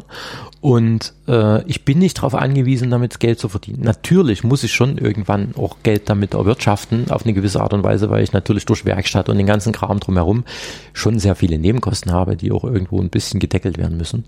Und ähm, das erreiche ich durch äh, Verleih von Requisiten, durch ähm, Verkauf natürlich auch mal einzelne Objekte. Ähm, aber in erster Linie wirklich auch diese, diese Verleihgeschichten. Aber ich statte ja auch Events aus. Ich kann äh, Walking Acts über irgendwelche Messen schicken. Ich kann ja Leute mit Kostümen ausstatten. Ich kann ja alles Mögliche machen. Ja, also das sind äh, Wie viele Leute kannst du mit Kostümen ausstatten? Das war mal so eine, so, so eine Hausnummer. Also, um mal zu sehen, wie irre du bist. ach du, Du machst das seit sieben das sind- Jahren als Hobby. Wie viele Leute kannst du gleichzeitig mit einem Kostüm ausstatten? Also gleichzeitig jetzt mit Komplettkostüm, pf, weiß ich nicht, vielleicht zehn oder so. Ähm, aber es sind, es ist ja nicht nur, Wow. es ist ja nicht nur jetzt so ein einzeln stehendes Kostüm, sondern durch das, wie man vernetzt ist oder so. Ich habe ja auch eine Freundin, die äh, sich so auch Kostüme schneidert oder so. Da kann man ja auch, äh, man kann sich auch austauschen. Das heißt, wenn jetzt zum Beispiel, ich kann mir auch von meiner Freundin irgendwo Sachen leihen, dann, wenn ich jetzt was brauche, wenn jemand eine Anfrage hat zum Beispiel und unbedingt noch mehr haben möchte für irgendwas, kann man sich ja auch dann aus der Szene dann innerhalb wieder bedienen, ähm, um was anderes wieder zu schaffen oder so. Das geht schon. Ja. Das heißt, es wären auch zwei Dutzend möglich aus dem Stand. Ja, theoretisch schon. Aber es ist, aber, ja, aber es ist jetzt ja nicht, es geht ja nicht um so ein Massending. Es sind ja doch alles Einzelstücke, sollen es auch bleiben. Mir geht es jetzt nicht darum, eine Armee zu machen, ne? eine Kostümarmee. cool aussehen würde, oder? Mm, Also ich habe ja schon, ich habe ja schon einige, ähm, ich habe auch Bilder irgendwo, äh, auch auf dem Kalender irgendwo, den ich gemacht habe, der da draußen hängt, da, wo du mal so eine ganze Reihe von Leuten im Kostüm siehst. Das ist schon natürlich schon beeindruckend, wenn Mhm. Ja. da wirklich zehn äh, komplette Outfits irgendwo mal so nebeneinander stehen. Das ist schon, das ist schon abgefahren, weil die ja schon durchaus auch recht detailliert sind Mhm. und sehr aufwendig gearbeitet und so. Mit Masken, Helmen, sehr viel Metall, Messing, Kupfer, Leder und ähm, ja. Aber ähm, um nochmal drauf zurückzukommen, ich verleihe halt Sachen, schon verdiene damit ein bisschen Geld. Ich wahre mir meinen Idealismus. Also ich muss Sachen jetzt nicht verkaufen und vor allen Dingen nicht an jeden Depp. Ähm, wenn jetzt allerdings jemand kommt, wo ich feststelle, der findet das so toll, weißt du, der mag das einfach und äh, geht das Herz auf, wenn er das sieht oder so, dann, dann äh, also ich muss ehrlich sagen, ich verschenke Sachen lieber, als dass ich sie an irgendeinen Depp verkaufe, der es einfach nicht würdigen kann. Ja. Ja. Ja. Und das ist mir wichtig dabei und ähm, das ist, ist weil weil für mich das alles im Ganzen so eine Seele hat irgendwo, die auch bewahrt sein sollte irgendwo. Und mit den Kostümen ist es genauso. Äh, Also ich baue die Kostüme, kann die verleihen natürlich, auch mal für einen Filmdreh, für ein Fotoshooting etc. Kein Problem. Äh, auch nicht für einen Karneval. Weißt Ja, du? ja. Also das sind so, das sind so diese Sachen, wobei solche Anfragen durchaus kommen. Ne? Also es kommen ja wirklich die skurrilsten Anfragen. Ich habe ja äh, ständig äh, ruft mich jemand an oder schreibt mir eine Mail. Ähm, und die Qualität der Anfragen, die ist tatsächlich sehr unterschiedlich. Ne? Ich hab, einer, einer hat mich, hat mich gefragt, ja du, ich, finde die Uhren ja total geil, die du machst. Ne? Kannst du mir eine, ich will, kannst du mir eine machen, ey? Ja, was hast du dir, was hast du denn so für ein Budget dir vorgestellt? Ja, ich habe so gedacht, 30 Euro oder so ungefähr. Ja. Ja, also wobei, wobei ich ja sagen muss, da lohnt sich ja nicht mehr in die Werkstatt zu fahren. Aber das ist so eine, so eine Sache, das, das, das kannst du demjenigen, ehrlich gesagt, nicht mal übel nehmen, weil einfach das Verständnis fehlt. Es fehlt das Verständnis. Da kann er ja selber nichts dafür. Es fehlt einfach. Es ist nicht da. So, und dann hast du aber auch andere, dann hast Ich du halt, denke aber schon, kann, man kann sich doch mal überlegen, so, der setzt sich dahin, der lötet diese Röhren ein, der muss diese Platinen bauen, der muss da drum ein Gehäuse bauen. Ja. Das, das macht der nicht in zwei Stunden. Ja, aber da so, denkt, da denkt äh, heute leider äh, kaum noch jemand tatsächlich drüber nach, weil der Bezug zu dem Handwerk und zu der Arbeit, die da drin steckt, einfach verloren geht. So, du hast nicht mehr den Schuster um die Ecke, wo du deine Sachen, deine Schuhe hinschaffst und dem zuguckst, wie der diese Sachen macht. Ne? Und siehst, dass das Arbeit ist. Es fehlt einfach der Bezug. So, du kaufst dir irgendwo ein schnell zusammengeklebtes äh, Plastikding, so und äh, das ist halt da, ist kaputt, ja, egal, kaufe ich ein neues spielt keine Rolle. Weißt du, und es ist dieser, dieser Bezug fehlt. Der ist nicht mehr da und bei der Jugend vor allen Dingen nicht mehr vorhanden. Genauso weiß auch keiner mehr, wie die Sachen funktionieren. Es ist ja auch egal, weil du hast eine Kiste, Plastikkiste, da ist irgendein Elektronikchip drin, der macht, was er soll. Ich kann da hier, kann bedienen hier, kann da irgendwo durch, über mein Smartphone wischen, funktioniert, kann meine Bilder angucken, Wenn es nicht mehr geht, bewerfe ich das Problem so lange mit Geld, bis es wieder geht. Richtig. Ja. Ja? Also und deswegen, ähm, ich finde es zwar traurig, definitiv, ne, weil diese diese Wertigkeit einfach verloren geht. Und ähm, aber wie gesagt, ich ich ich, meine, ich kommuniziere dann mit den Leuten nicht äh, groß darüber oder weiter, weil es ist mir einfach egal und auch schade um die Zeit. Ähm, aber es gibt auch ganz andere Anfragen. Es gibt zum Beispiel auch die Anfragen, wo einer sagt, du, ich finde die Sachen so toll, die du machst. Ich mag das, ich mag den Stil, in der du diese Sachen baust und ähm, ich muss jetzt hier auf eine Convention fahren irgendwo nach Neuseeland. Ich hätte da gerne eine Armschiene in ähm, zwei Monaten. Könntest du mir da was bauen? Ich habe ein Budget von 1000 Euro zur Verfügung oder so. Damit kann man ja arbeiten. Ja. Weißt du? So, und das ist ein, ein komplett anderes Ding, ist auch eine komplett andere Anfrage. Ne? So, und ähm, natürlich kann man das machen. Ne? Und da kann, kann man sich dann unterhalten und kann dann irgendwas basteln und das funktioniert dann auch.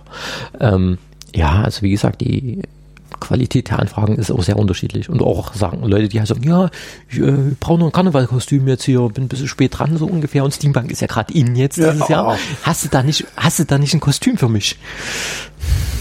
Ähm, lass mich kurz überlegen. Nein. Äh, nein. Über, über zwei Objekte oder eher drei Objekte müssen wir noch detailliert reden. Und zwar über die Kaffeemaschine, die du da Ja. drüben stehen hast. Ähm, die hast du aus einer Nähmaschine gebaut. Kannst du ohne Bild beschreiben, wie die funktioniert? Also, Mhm. Ja, wenn man sich jetzt mal ähm, das ist so eine alte Singer, ne? So richtig aus Gusseisen In oder dem Falle eine das, ne? Pfaff, aber Pfaff, äh, okay. ja, aber wenn, wenn, wenn, wenn man sich jetzt das nochmal vor Augen führt, wie so eine alte Pfaffmaschine tatsächlich aussieht, die hatte so Mhm. ein bisschen schlanke Form eigentlich, schlank tailliert, hinten so ein vorne ein Kopf dran mit der Nadelführung auch ähm, und hinten ja meistens noch so ein, ein, ja, ein Fuß, der nach unten geht, wo, wo auf der auf dem Sockel, auf dem Gusssockel befestigt Ja. ist. Ist ja auch ein Gussteil, schweres Teil, massiv. Ähm, meistens noch verschnörkelt verziert, Mhm. ne, mit irgendwelchen Goldverschnörkelungen dran. Ähm, oft auch auf einem Holztisch mit einem Gussgestell unten drunter. Und dann unten dieses riesige Gusspedal. Genau, und unten noch mit einem Gusspedal. Und hat dann an der Seite ja auch dieses Rad, ne, Genau, wo dann dieser Riemen Treibriemen. drüber lief, ne, mit dem, wo man mit dem Fußpedal über diesen Treibriemen quasi dann dieses Rad betrieben hat, was dann wiederum über diese Welle dann äh, die Nadel betrieben Ja. hat. So und ähm, ich habe halt da ich ja immer, wenn mir sowas über den Weg läuft, so ein Ding einfach auch mal einsacke und mitnehme, wenn das irgendwo auf dem Flohmarkt rumsteht. Viele sind ja auch kaputt. Die kannst du nicht mehr verwenden. Die kriegst du halt dann aber auch für einen 10er oder für 15 Euro und nimmst die Dinger dann mit. Ich glaube, ich habe in meiner Werkstatt bestimmt nur so 20 Maschinen stehen oder so, Nähmaschinen. 20 Nähmaschinen, 30 alte Schreibmaschinen. und das was, das was, aber mir geht's auch drum ähm, Dinge nicht zu zerstören. Also ich finde, man muss so ein bisschen Gespür, ähm, man soll ein gewisses Feingespür haben von Dingen, die reparabel sind, ne, die einfach schön sind von als Objekt. Also man muss nicht alles zerstören oder verbauen. Ne, also das heißt, wenn ich ein Objekt habe, was einfach früher hergestellt wurde, was noch schön ist, weil es in einem schönen Zustand ist, dann würde ich das nicht verbauen. Weißt du, ich kann mich auch an den Sachen freuen, so wie sie sind. Mhm. Ne, ich muss es nicht verbasteln, indem ich da irgendwo ein blödes Zahnrad draufklebe. weißt du, dann, dann, das ist einfach ein schönes Objekt dann, Ja. weißt du, für mich. Aber es gibt halt auch Teile, die einfach völlig kaputt sind, wo du sagst, da ist unten schon ein groß Gussteil rausgebrochen, die kannst du so nicht mehr verwenden. Da musst du irgendwas anderes damit machen. Aber die sind zu schade, um sie wegzuschmeißen. So, und dann ist der Punkt da, wo du sagst, okay, du hast ein schönes Objekt, ein schönes Teil, Bauteil, kannst du seiner ursprünglichen Form so nicht mehr zugänglich machen, äh, baust du was anderes draus. So und ähm, hier war es jetzt tatsächlich mit dieser Kaffeemaschine war so, das war einfach ein Zufallsprodukt, das war nicht geplant sondern ich hatte ähm, in meiner Werkstatt, ich habe aufgeräumt, habe dann noch so eine alte Kapselmaschine gefunden hier, so eine, was war das? Ich glaube, ich weiß nicht. Vorne mit diesem runden Kopf. Ja, ja, war vorne ein dran, runder also- Kopf dran, also eine alte Kapselmaschine auf jeden Fall. Und äh, normal würde ich sie wegschmeißen, weil ich bin kein Kapselfreund. Außerdem Ne, ist es normal Plastik. fliegt's weg, es ist Plastik. Und dann habe ich gedacht, naja, aber So wegschmeißen? Plastik ist immer irgendwie hässlich. ja, Plastik ist hässlich, weil es ein totes Material ist, weil es keine eigene Struktur hat, weil es nicht lebendig gewachsen ist. Es ist ja nicht gewachsen, weißt du? Es ist, ja, es ist, ist wie wenn du aus einem 3D-Drucker was rauslässt, es ist eine tote Oberfläche. Ja. Ich merke das halt immer beim Fotografieren. Äh, du, egal, was du fotografierst, wenn eine Plastikflasche auf dem Tisch steht, ist das Bild kaputt. Ja, Immer. de definitiv. Das ist faszinierend. Ja. ja. Zurück zur Kapselmaschine. Zurück zur Kapselmaschine. Und äh, ab, oh, ich wollte, hätte die normal weggeschmissen. Ich hätte jetzt wirklich, wäre schon, war schon fast im Müll, hab gedacht, naja, aber eigentlich diese Technik, die da drin ist, die kannst du ja trotzdem verwenden. Erstmal irgendwo, irgendwas kannst du doch draus bauen. Und habe die dann erstmal zerlegt, also von ihrem Plastikkleid befreit quasi. Und hab mir das dann angeschaut und gedacht, naja gut, die Technikkomponenten, da kann man schon noch was draus basteln. Und ähm, habe dann gesagt, naja, ähm, was habe ich jetzt hier gerade in, mein, in meiner Reichweite, in meinem ergonomischen Greifraum, was da irgendwo dazu passt und habe dann halt diese, diese, diese defekte äh, Nähmaschine danach gefunden. Und habe das mal so, ich habe verschiedene Objekte dann immer kombiniert und guck mir das dann an, schieb das mal schnell zusammen, halte irgendwas zusammen, guck, ob es für mich ästhetisch funktioniert, ob ich mir es vorstellen kann, wie es fertig aussieht. Und ähm, ja, das ging dann relativ schnell. Hab gesagt, ach Mensch, das könnte ganz cool sein. Und habe die auch, habe halt dann diese Nähmaschine einfach völlig zweckentfremdet. Das heißt, ich habe sie nicht nur einer anderen Funktion zugeführt, sondern habe sie auch umgedreht. Das heißt, die steht jetzt eigentlich so um, ähm, nochmal um 90 Grad gedreht. Ne? Die steht ja nicht mehr auf dem eigentlichen Fuß, sondern steht jetzt eigentlich auf dem anderen.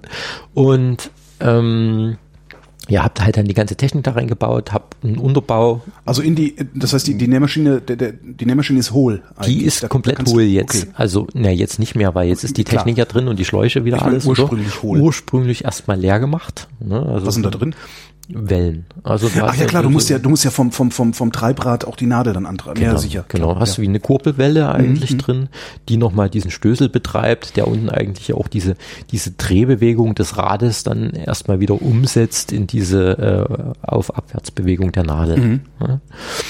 Und das war innen auch gebrochen und das habe ich halt alles rausgenommen, diese, dieses Innenleben quasi, dass ich nur noch diese Gusshülle hatte und habe dann da die Technik der äh, Kaffeemaschine reingebaut. Dann mit inklusive natürlich mit dem Untergestell, dann hinten noch ein, separat dann so ein, äh, ein Wasserbehälter dazugefügt und Stimmt, woraus ist der eigentlich, der funktioniert Wasserbehälter? das, das, das kannst du Glaskaraffen nehmen hinten. Ach so, ist ein Glaskaraffe. Oh. So, unten. Das sah jetzt nicht aus wie eine, wie eine einfache Glaskaraffe, sondern sah auch aus, als wäre das irgendwie. Das ist einfach nur ein Zylinder. Nee, das ist, nee, das ist einfach nur ja in, in, in, in zylindrische Form. Ist oben noch was draufgestöpselt. Unten ist diese äh, Kontakttechnik von der äh, Maschine aber übernommen. ja.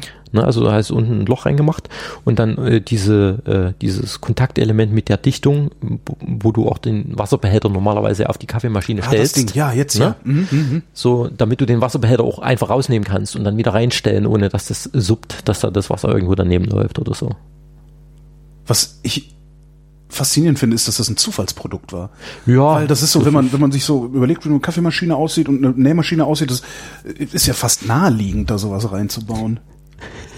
Ja, es ist, also für mich ist es Sag- auf jeden Fall sag ich naheliegend jetzt, sag ich jetzt, nachdem ich das zum ersten Mal in meinem Leben bei dir gesehen habe und sonst nie drauf gekommen wäre, natürlich. So, und das andere, das, das, das war das erste, was ich gesehen habe, beziehungsweise was du mir gezeigt hast, der Computerarbeitsplatz, den du äh, am Anfang der Sendung erwähnt hast. Ähm, ich weiß nicht, wo fängt man denn da an? Also, das, Ähm, ich habe ich hab mit, der- ich hab mit der Tastatur angefangen. ja, Interessanterweise habe ich tatsächlich mit der Tastatur angefangen. das heißt, es war ein oller PC und du hast erstmal nur die Tastatur verändert. Nee, es war nicht mein aller PC. Ich hatte tatsächlich nur die Tastatur gehabt. Und zwar wollte ich gern eine Tastatur bauen.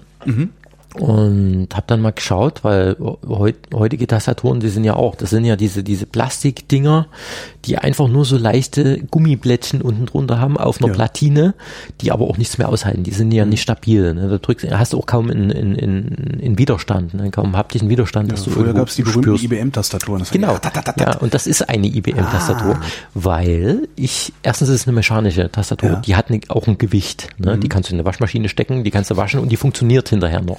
Das ist eine mechanische Bitte sag, dass du Tastatur. das nicht ausprobiert Hast du das ausprobiert? Nein, äh, die ist ein bisschen sperrig für die Waschmaschine. Aber ich bin mir sicher, die würde noch funktionieren. Ähm, und die hatte ja dieses, dieses Buckling Spring System. Und zwar ist es ein Federknick-Mechanismus, Ja. der unter diesen Tasten steckt. Und das hat dieses leichte Klickgeräusch. Und du hast dieses haptische Feedback. Du hast immer noch, das hat so ein bisschen die, die Anmutung noch oder diese Assoziation zu diesen alten Schreibmaschinen. Elektrischen Diesen- Schreibmaschinen, Genau. ja. So, und äh, das wollte ich auch gerne. Ich wollte, dass das, die Tastatur aussieht wie eine Schreibmaschine, wie eine alte. Und ähm, die besteht auch jetzt aus Elementen von alten Schreibmaschinen. Ich habe wirklich von alten Schreibmaschinen die Tasten abgemacht, habe die ganzen Chromringe runtergenommen, die Glasblättchen rausgenommen, die Tasten komplett zerlegt, dann ein neues Alphabet auch äh, gebastelt, weil äh, logisch hat natürlich eine Schreibmaschine ja eine andere, äh, ein anderes Alphabet als heute eine Computertastatur Ja. schon von der Anzahl her. Und äh, habe halt dann alle Tasten einzeln gebaut, alle Tasten einzeln geschliffen, gebaut, gemacht und die Originalringe von den alten Schreibmaschinen wieder draufgesetzt und die Glasblättchen alle einmontiert und so weiter und habe halt dann ähm, die eigentliche Technik unten drunter dieser IBM-Tastatur halt quasi komplett neu verbaut. Ne? Äh, in ein ganz anderes Gehäuse aus diesen alten Schreibmaschinenteilen und halt dann diese Tasten eingefügt und hatte dann zum Schluss halt eine Tastatur, die aussieht auf den ersten Blick ein bisschen wie eine Schreibmaschine, aber funktioniert wie eine Computertastatur.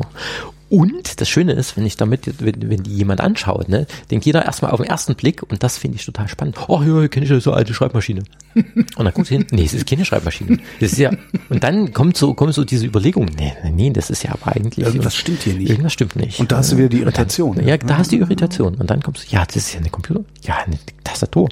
Und äh, dann denkst du aber erstmal, es ist nur ein optisches Ding. So, und äh, spannend ist, wenn du es dann wirklich auch bedienen kannst, wenn du denkst, oh Mensch, das funktioniert ja. Ne? Und das ist immer schön, wenn du dann mit sowas auf einer Messe bist oder auf einer Ausstellung und dann die Leute einfach nur beobachtest, wie die mit diesen Dingen umgehen oder die erkunden, die quasi entdecken. Ja. Ne? Sich davor stellen, erstmal so dieses optische Ding einfach schön finden oder interessant, zack. Und dann kommt immer noch so ein Aha-Effekt irgendwo, wenn Dinge plötzlich funktionieren, wenn was passiert oder oder auch nur, wenn ähm, man dann nach dem fünften Mal hingucken erkennt, woraus die Sachen vielleicht gebaut sind. Ja. Wo es dann plötzlich geht, ach Mensch, das ist ja witzig, das hatten ja wir früher bei uns auch zu Hause gehabt und wo dann auch so diese ähm, Beziehungen wieder geknüpft werden irgendwo. Ähm, und so Erinnerungen geweckt und äh, das ist schon total spannend, wenn du da irgendwo stehst dann. und das so beobachtest einfach nur, wie Ja. die Leute das dann halt wirklich erleben tatsächlich. Wie du sagtest, die Glasblättchen, die Chromringe, hast du nachgehalten, wie lange du daran gebaut hast? Nö, das kannst du nicht. Ich, ich messe das auch nicht in Stunden, das ist mir auch völlig egal. Ähm, zumal ich ja auch nicht hintereinander wegarbeite. Ne? Also du sitzt nicht da bis Nee, tief in nee, die nee, Nacht, nee. bis es fertig ist. Ja, doch, ich, es kommt schon mal vor, dass ich wirklich äh, konsequent dann mal an was dran sitze, bis es auch fertig ist. Wenn ich, wenn es mich einfach so juckt, dass ich sage, ich will das jetzt, dann ist ja natürlich auch ein Ehrgeiz da. Aber so in der Regel, ich habe ja oft 20 angefangene Projekte gleichzeitig. So, die liegen auch oft. Manchmal ist es auch so, ich finde einen Teil vom Baumarkt, habe eine Idee, dann wird die Idee einfach mal in drei, vier schnellen Arbeitsschritten festgehalten, mal ein paar Sachen schnell rangeschraubt, zack, zack, zack, dann kommt es erstmal ins Regal und wartet da auch erstmal, bis ich entweder wieder Muße dafür habe, Lust, Zeit, eine Idee, die weiterführend ist oder auch manches stagniert auch, weil ich sage, okay, mir fehlt jetzt hier ein bestimmte, bestimmte Bauteile oder ein bestimmtes Material dafür, um das weitermachen zu können. Dann bleibt das mal liegen. Und dann irgendwann finde ich was, denke, ah Mensch, ich habe hier noch das angefangen, ja. Und dann geht's weiter. Und ähm, also pff, und da es ja auch nebenbei Projekte sind, ich kann ja gar nicht den ganzen Tag daran arbeiten. Ne? Also, also es sind mal Abende oder mal Wochenende, wo du dich dann ransetzt, das dann weiterarbeitest, fortführst. Und ja, es entsteht halt dann irgendwann. Und dann war die Tastatur da, Da habe ich gedacht, na cool, jetzt hast du die Tastatur, aber brauchst du ja im Idealfall auch noch was, was halt dazu passt. Ne? Und dann habe ich einen Bildschirm dazu gebaut noch und habe ich erst. Wie du hast einen Bildschirm gebaut. Ne, ich habe einen alten Röhrenmonitor zerlegt und habe den ähm, umgebaut, dass der wie ein Steampunk-Monitor dann halt da hinten dran Zum sitzt. Brasil-Monitor. Genau, wie ein Äh, Brasil-Monitor, richtig.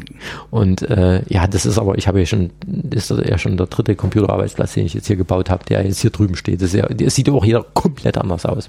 Und wo sind die anderen beiden? Ähm, einer steht in, in der Werkstatt, Ah, stehen okay. die Teile. Die sind halt dann auch in, in Kisten halt noch verpackt, die einzelnen Teile, weil ich keinen Platz habe, die irgendwo hinzustellen. das ist eine Schande. Ja, ist halt so. Ja. Ja, und dann kam, wie gesagt, der Computer selber dazu, den ich dann in, in ich hatte, mein erster Computer, den ich verbaut habe, den habe ich in ein altes, du kennst doch diese alten Röhrenradios, Ja. in so ein Röhr- Röhrenradiogehäuse gebaut. Das war mein erster Computer, den ich gebaut habe.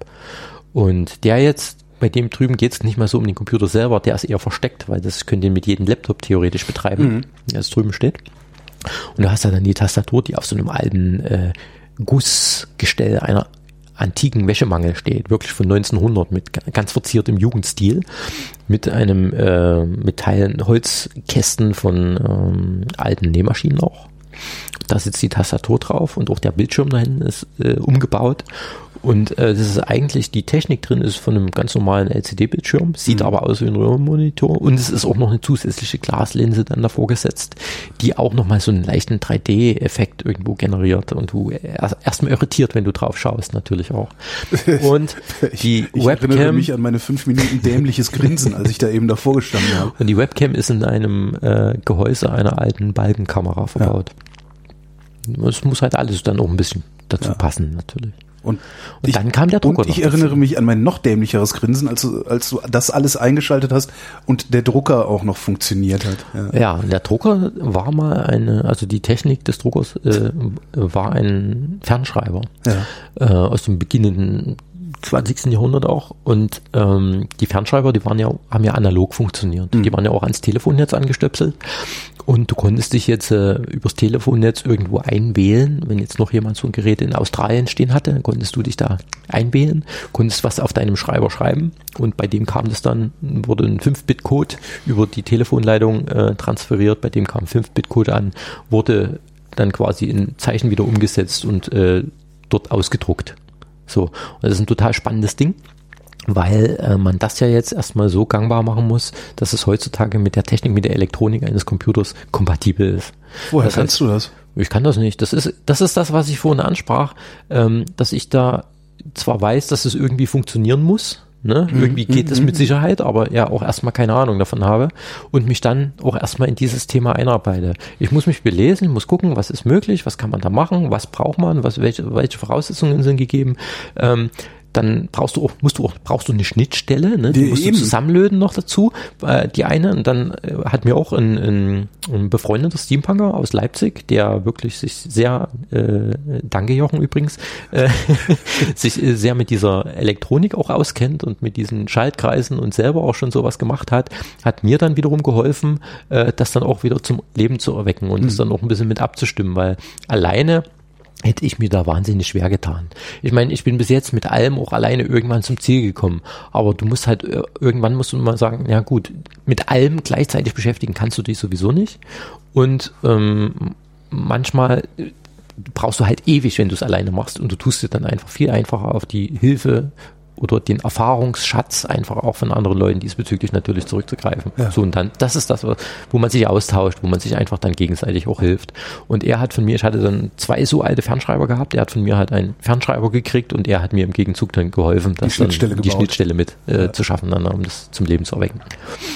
Und du bist in der Lage, beliebig auszudrucken auf diesem Fernschreiber. Ja, beliebig ist natürlich relativ, weil Fotodruck wird er nicht können. Ich ne? wollte gerade sagen, mit Bildern tust du dir schwer. Und du bist natürlich auch an die, an die Zeichen gebunden, die äh, dir dort mechanisch zur Verfügung stehen. Weil das ist ja wie bei einer Schreibmaschine, wenn du das kennst. Ein ne? Ad ist da nicht drauf. Naja, du hast kein Ad und du hast auch generell, du hast keine Großbuchstaben zum Beispiel. Ja. Du hast nur Kleinbuchstaben, weil das nicht mehr auf diese Stempel passen würde. Einfach von, der, von der Anzahl her würde das nicht mehr passen.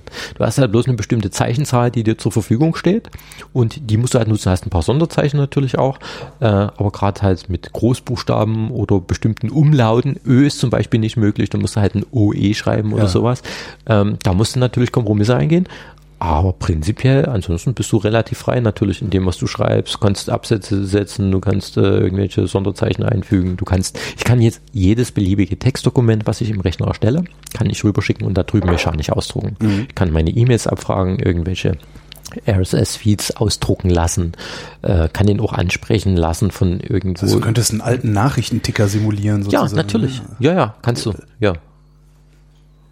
Ist das dein Computer, mit dem du auch Internet machst und sowas? Oder hast du noch Also, ich weiß nicht, hast du die Maus gesehen dazu, die daneben stand? Stimmt, die diese sah ja auch ist komplett Messing. Ja, so, die ist Messing aus alten Urteilen zusammengebaut. Ist eine Ja. Funkmaus. Ähm, also die Technik ist modern, die leuchtet ja auch von innen dann, Mhm. leuchtet ja schon. Ähm, aber die ist natürlich auch schwer. Ne? So Messing halt. So, das heißt, wenn ich damit tatsächlich den ganzen Tag arbeiten würde, du hätte eine ich wahrscheinlich eine. Sehenscheinentzündung. genau. Ähm, könnte schwierig werden. Also es hat natürlich primär schon einen, einen, einen dekorativen Wert. Ne? Es ist völlig funktionsfähig. Ich kann damit arbeiten, äh, einwandfrei. Und auch die Technik, die drinsteckt, rein vom Rechner her, ist aktuell. Ne? Also es ist jetzt keine uralt Mühle von ähm, sonst was. Windows 3.11? Nee, Windows 1900. Läuft mit Windows 1900. Ähm, ja, aber äh, wie gesagt, ich möchte nicht den ganzen Tag dran arbeiten. Dazu ist er jetzt auch nicht da. Ja. Könnte man, aber pff, ja, wahrscheinlich arbeitest du sowieso den ganzen Tag am Computer und bist froh, wenn du dann abends auch, äh, ja. genau. Also ich habe einen Rechnerjob tatsächlich auf Arbeit. Ich sitze den ganzen Tag am Rechner und ähm, meine Fotoarbeiten, die ich halt noch mache, die bearbeite ich ja auch im Rechner. Das heißt, ich sitze tatsächlich auch abends noch sehr lang und sehr oft am PC. Und, und deshalb ist für mich diese, diese, dieses Bauen in der Werkstatt oder äh, auch der Gegenpol dazu. Ich brauche das als Ausgleich. Ich muss was mit meinen Händen machen. Ich will sehen, dass was entsteht. Ich, ich mag diesen, den Geruch der Materialien von altem Leder, altem Holz, dem Metall. Das hat halt was ganz Eigenes und äh, das ist, ist, das erdet auch wieder sehr, weil wenn du dich immer nur in dieser virtuellen Welt bewegst, äh, mit ob, im Rechner ist ja alles virtuell, was du machst, wenn du, selbst wenn du Datengeometrien erstellst von Bauteilen, ist es virtuell auf eine gewisse Art und Weise. Und ähm, ich mag schon einfach Dinge einfach auch berühren, diese und, und spüren, so in ihrer Gänze erfassen. Und es geht halt am Rechner nicht. Du sagtest, du baust am liebsten Sachen, die du noch nie gebaut hast. Äh, Was ist denn das Projekt, das du unbedingt noch machen musst? Ähm, naja, also reizvoll wäre, wäre für mich tatsächlich jetzt schon langsam mal so eine komplette Installation. Also wirklich mal so, so, so Also gar kein einzelnes Objekt, sondern gar nicht so, ein, so, so nicht mal unbedingt ein einzelnes Objekt, sondern tatsächlich eine Welt zu schaffen, so in die man eintauchen kann als als Besucher, als Gast, als ähm, ein Hotel. Freak. Ja, Hotel, jein, weil in dem Moment, wenn das ein Hotel ist, ne, hat das schon wieder so einen sehr kommerziellen Touch. Verstehe. Mhm. Dann ist das schon wieder ein Business. Ein Hotel ist ein Business. So, und ähm, das möchte ich ganz gern äh, vermeiden. Also ich möchte schon, dass es einen eher künstlerischen Anspruch behält. So, und äh, der Grad ist ohnehin recht schmal zwischen Kunst und Kommerz und ähm, natürlich musst du damit auch irgendwo Geld erwirtschaften, weil ganz ohne funktioniert es leider nicht. Es geht einfach nicht. Das probiere ich ja schon, schon die ganze Zeit, aber ich, auch ich muss Geld erwirtschaften. Das geht nicht anders. Und ähm, das ist halt auch leider so ein bisschen die Koks an der Sache, weil ähm, du musst Geld erwirtschaften, ohne dich aber dabei zu verkaufen. Und ähm, das ist auch bei meinen Objekten oder sowas nicht so ganz einfach, weil natürlich könnte ich sehr viele Sachen verkaufen, wenn ich den Preis so mache, dass, es die Leute, dass es die Leute auch kaufen, dass es viele Leute kaufen. Das bedingt allerdings, dass ich, äh, um diesen Preis auch machen zu können, muss ich andere Materialien verwenden, muss meine Arbeitsabläufe optimieren, muss eigentlich schon fast eine Serienproduktion machen, ne, um einfach billiger zu werden von dieser Sache. Und dann bin ich ganz schnell in so einer Schiene drin, äh, dann bin ich, dann macht es mir ja keinen Spaß mehr. Ja. Mal abgesehen davon, dass ich mir natürlich, wenn ich ein zweites Objekt baue, die ideelle Wertigkeit des ersten Objekts damit ja schon wieder kaputt mache. Ne? Und das ist, also das geht nicht. Das kann ich nicht machen. Und dann mache ich, äh, sag ich lieber, und, und äh, wenn du dein Hobby zu Beruf machst, hast du sowieso kein Hobby mehr. Ja. Ne, Das kommt ja auch noch dazu.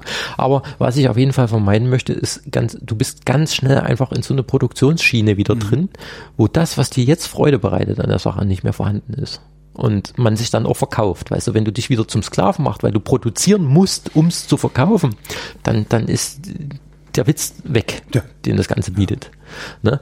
Das Einzige, was tatsächlich reizvoll wäre, wenn man wenn man es schaffen würde, damit, ähm, wenn man es als Kunst definieren kann, ne, dann äh, hat es eine andere Wertigkeit, auch eine andere ideelle Wertigkeit. Mhm. Was Kunst ist, kannst du natürlich auch zu einem anderen Preis verkaufen, als wenn es jetzt nur irgendwas zusammengeschraubtes handwerkliches Aber dann ist. bräuchtest du auch wieder eine Handschrift. Hast du eine Handschrift? Er, er, erkenne ich einen Schlesier? Das ist eine sehr gute Frage. Danke. Wo, das ist, nee, tatsächlich. Ähm, das dar die darfst du aber nicht mich fragen. Ja. Ja, die musst du andere Leute fragen. Also ich denke schon, dass ich einen, einen ich glaube schon, dass ich einen eigenen Stil habe in der Art und Weise der Dinge, die ich baue. Und auch auf jeden Fall bei den Fotos, die ich mache. Und ähm, dass Leute auch aus der Szene das schon kennen oder auch erkennen können glaube ich. Und äh, was was natürlich auch der Fall ist, ähm, ich meine, es, es kursieren sehr sehr viele Bilder. Wenn du bei Steampunk, äh, wenn du bei Google jetzt Steampunk eingibst, äh, findest du auch Sachen von mir sofort irgendwo. Also auch bei Wikipedia ist ein Bild irgendwo mit dem. Das war übrigens, das war witzigerweise das, was bei Wikipedia drin ist, dieses Bild. Das war glaube ich mit tatsächlich mit das erste Kostüm, was ich gebaut habe Ah, okay. ähm, vor sieben Jahren oder sechs Jahren oder so beim WGT getragen habe dann auch. Und ähm, es klauen ja viele Leute auch Sachen. Auch Bilder insbesondere natürlich. Ja. Ne? Das heißt, äh, irgendein asiatisches Unternehmen haben halt dann irgendein Bild von mir aus dem Netz gefischt und drucken das halt auf Handyhüllen und vertreiben das über Amazon dann. So wo du dann äh, bei Amazon zufällig, äh, aber das kennen dann Leute, weißt du, Ja. die weisen mich dann darauf hin, sagen, du sag mal, guck mal, schick mir dann ein Bild hier von Link, guck mal, ich habe gerade gefunden bei Amazon, machst du hier Handyhüllen? So, ähm, ähm, nö. Hättest du aber mal machen sollen. Nein, aber ja, das ist genau das halt, was ich meine. Äh, ich will ja nicht, dass die Sachen, die ich mache, auf irgendwelchen beschissenen Produkten sind, Ja. mit denen ich mich überhaupt nie identifizieren kann. Ja. Ne? Es ist das, also jetzt einfach nur nur Sachen zu klauen und die, die zu vertreiben, das ist ja an sich schon äh, ein, ein Unding, ne? Ja. So und aber dann noch für Objekte, wo sich mir die Haare da aufstellen, ne? wo ich sage, das ist ja einfach total abartig, das würd, ich würde ich würde das ja selber nie machen, weißt du? Also das ist dann natürlich schon strange. Nee, aber ich, dann kommen halt oh, noch noch geiler waren. Es gibt Eine Handyhülle. ja, es gab noch noch noch schlimmer. besser. Noch, Es geht noch es, schlimmer? Ja, es geht noch besser. Gott. es geht noch besser. Hat mir auch dann jemand geschickt äh, ein Bild. Äh, gab es auch bei Amazon, glaube ich, mit einer Leggings, gibt es mit einem aufgedruckten Steampunk-Motiv. Das war dann ein Kostüm, eine Rüstung von mir, die dann da aufgedruckt war, beispielsweise. Und dann gesagt, oh, nee, bitte, komm. Und ähm, es ist natürlich sehr mühselig und auch sehr nervig, ähm, dem dann auch immer nachzugehen, weißt du? Weil das ist so zeitraubend, weißt du, dann rauszufinden, wer hat das online gestellt, wer ist jetzt dafür verantwortlich. Ähm, in Deutschland kannst du dem, kannst du da ja noch ein bisschen ähm, äh, was dagegen tun. Kannst Aber eine Unterlassungsklage das machen. durch, Ne? ja. Keine Chance. Das ist, ist also keine, keine Chance. Also da ist der Aufwand, den du damit hast, größer als der Nutzen, Mhm. definitiv. Ne? Und einfach auch die Nerven, die du bei sowas lässt und die Zeit, die du da rein. Es ist halt einfach nur sehr ärgerlich und es ist auch sehr schade, einfach auch, also, weil es ist, geht ja nicht nur mir so, geht ja allen anderen, vielen anderen Künstlern ja auch so, die Sachen bauen, äh, die halt dann geklaut werden, wo die Bilder geklaut werden, dann unter anderem Namen irgendwo wieder anders publiziert werden, etc. Das ist halt schade, weil einfach diese, diese, Wertschätzung der Arbeit anderer Leute damit völlig verloren geht. Das ist genauso wie wenn ich jetzt, ich meine, ich habe bei allen meinen Bildern, auch die, die ich ins Netz setze, normalerweise auch ein Wasserzeichen unten drin. Ja, das heißt, dass, äh, die sind gebrandet, wenn du so willst. Und eigentlich gebührt, äh, ist es ja in, in, in, in Grundding des Anstands, dass wenn man jetzt zum Beispiel, wenn ich jetzt ein Bild irgendwo poste in sozialen Netzwerken von irgendjemand anderen, ne, was ich mir vielleicht aus dem Netz ziehe, da kommt halt ein Credit drunter. da kommt ein Credit drunter, sag ich, oh cool, guck mal, sieht schick aus, ist von dem und dem. das ist ein, eigentlich sollte das ja völlig selbstverständlich sein. Ne? Ja. Bloß nein, es gibt tatsächlich Leute, die halt dann sich Bilder aus dem Netz wischen, die noch so croppen, dass das Wasserzeichen unten Ja. weggeschnitten ist, dann das Bild bei sich posten, ohne Credit etc. drunter.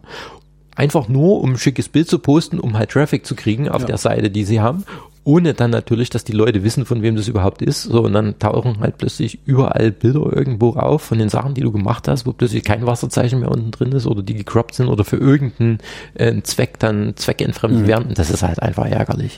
Und das, das macht man nicht, sowas, weißt du.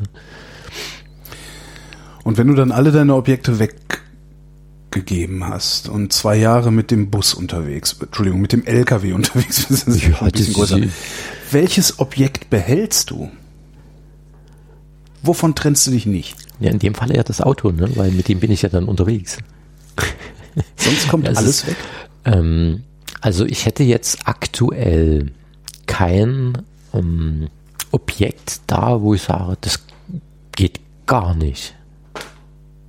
Es sind Objekte. Weißt du, ähm, äh, sie bedeuten mir viel ne? und ähm, es hängt auch mein Herz dran und äh, aber letztlich sind es halt Objekte. Es ist was Materielles, was irgendwo steht. Ne? So, und von allem Materiellen kann man sich auch lösen. Alexander Schlesier, vielen Dank. Gerne. Und jetzt würde ich mir gerne nochmal den Drucker anhören. Geht das? Natürlich. Gut.